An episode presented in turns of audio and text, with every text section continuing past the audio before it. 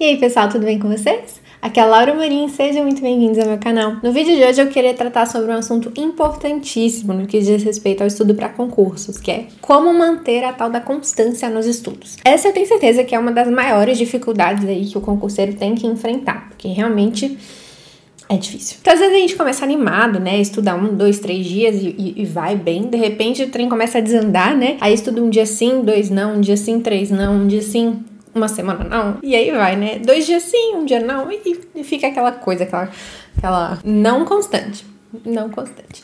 E sem a constância, gente, a gente não consegue construir nada de grandioso. Eu sempre digo por aqui que o estudo para concurso é um projeto de médio e longo prazo. E todo projeto de médio e longo prazo a gente tem que ir fazendo aos poucos. E a gente tem que ir fazendo sempre. É tipo a construção de um prédio, não é? Todo dia o pessoal vai lá, constrói, né? Faz uma coisa, faz outra coisa. Quem passa todo dia, de um dia pro outro não vê tanta diferença. Mas quem fica ali um mês sem ir, dois meses sem ir, três meses sem ir, quando chega até aquela coisa enorme ali, de repente parece que caiu do céu. Mas não, foi construído ali tijolinho por tijolinho. E aí o estudo para concurso é mais ou menos a mesma coisa. A gente tem que manter a constância, fazer um passinho por vez, que aí uma hora a gente chega lá. E aí uma das dificuldades que a gente vê no estudo para concursos é justamente essa, é você conseguir enxergar que aquele pequeno passinho que você tá dando naquele dia não é em vão, que ele vale a pena e que ele vai trazer um resultado lá na frente. É essa noção que vai te ajudar a conseguir manter a constância. Antes da gente entrar nas dicas em si que eu quero trazer para vocês hoje, eu queria já apresentar uma indicação aqui de leitura,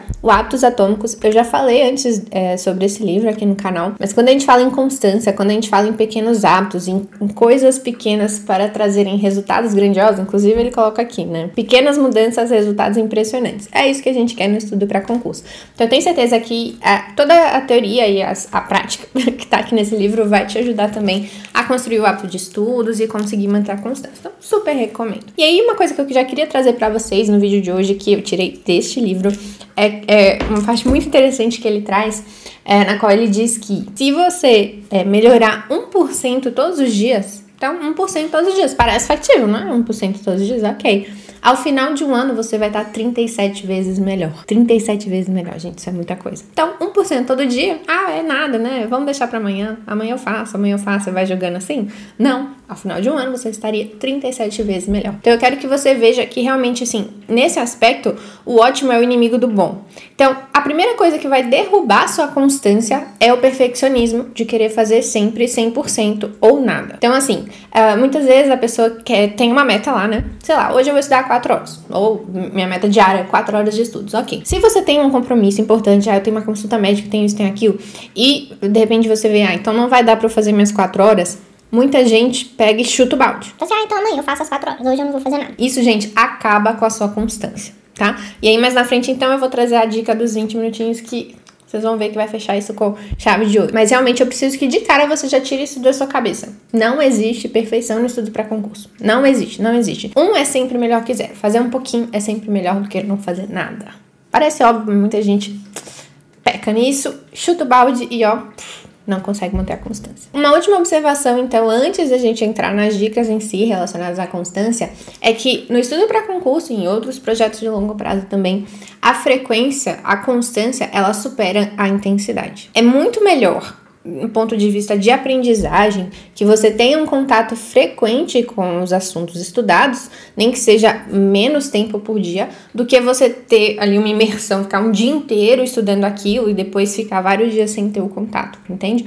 Então, assim, a constância ela tem que ser vista também como estratégia de estudos, tá? Não é só uma ferramenta para você conseguir estudar mais. Não. É bom você conseguir espalhar aquilo que você está aprendendo por vários dias para assim conseguir é, consolidar melhor aqueles aprendizados na sua cabeça mesmo. Então a constância também é uma estratégia de aprendizagem. Então eu prefiro que você estude uma carga horária menor, mas que você consiga manter a constância, então estudar todo dia um pouquinho, né? Pode tirar ali o seu final de semana ou o seu domingo para descansar sem problemas, mas o que eu quero dizer é assim, eu prefiro que você estude de forma mais constante do que que você, sei lá, estude na segunda-feira 8 horas líquidas e aí depois só na sexta mais 2 horas líquidas e, sabe? Não é só tirar a média e falar, ah, isso daí o mesmo tanto. Não, o estudo constante e mais bem distribuído, ele vai ser mais eficaz do que aquele estudo muito intenso ali, que depois você fica com uma ressaca ali por mais uns quatro dias. Então vamos finalmente às dicas de como você pode manter a constância nos seus estudos. Primeira coisa, tenha um cronograma factível e que esteja alinhado ali com a sua realidade. Então, por exemplo, se você trabalha 8 horas por dia, não adianta você querer pôr uma meta de estudos de 6 horas líquidas e achar que você vai manter aquilo no longo prazo. Você não vai. Nós somos humanos, nós precisamos de comer, de dormir, de descansar e de tudo, enfim, o seu cérebro exaurido e sem sono não vai aprender absolutamente nada. Então, primeira coisa é colocar uma meta que esteja alinhada com a com sua natureza humana e com o que é factível realmente de você colocar em prática. Então, nesse mesmo exemplo, se você trabalha 8 horas por dia, dependendo se não tiver tempo de deslocamento, etc., você pode tentar colocar ali 3 horas líquidas de estudos como meta, 2 horas líquidas de estudos como meta. É muito mais gratificante você terminar um dia tendo batido essa meta e animado para continuar no dia seguinte do que todos os dias você se frustrar ao chegar ao final do dia e ver, nossa, hoje eu não bati a meta de novo. Nossa, eu não bati a meta de novo. Nossa, eu não bati a meta de novo. E assim, todos os dias. Ninguém consegue manter uma, uma rotina saudável desse jeito, né? É decepção atrás de decepção. Então eu prefiro que você comece com uma meta menor e, e, vá mantendo aquele, aquele desempenho, vai conseguindo bater as met a meta sempre que possível. Lembrando que é normal um dia ou outro a gente não conseguir, tá? Eu vou falar disso também. Mas melhor que você comece pequeno e vá crescendo aos poucos do que já começar com aquela meta astronômica e ficar se frustrando, se frustrando, se frustrando. E com o passar do tempo que você for batendo sua meta mais vezes do que não bater sua meta, você vai começar a construir uma identidade própria do tipo, poxa, eu tô conseguindo manter aqui a constância, ah, eu tô conseguindo fazer o que eu tenho que fazer e por aí vai. Isso vai te servir também como combustível para nos próximos dias você também, né, tentar ali bater sua meta. Segunda dica, um pouco relacionada com a primeira. Não deixe um dia útil passar em branco. O que, que, eu chamo de dia útil? Um dia que tá ali no seu cronograma como um dia de estudo. Então, por exemplo, se você definiu que você vai estudar de segunda a sábado, então segunda a sábado é um dia útil para você. Domingo não, ok? E esse dia útil eu não quero que você deixe passar em branco. O que, que é passar em branco? É estudar nada, chutar o balde, igual eu falei lá no início, lembra? Pode ser o dia mais conturbado que você tiver. Ter... Nossa, eu tive consulta médica, tive que levar cachorro no veterinário, tive que, sei lá,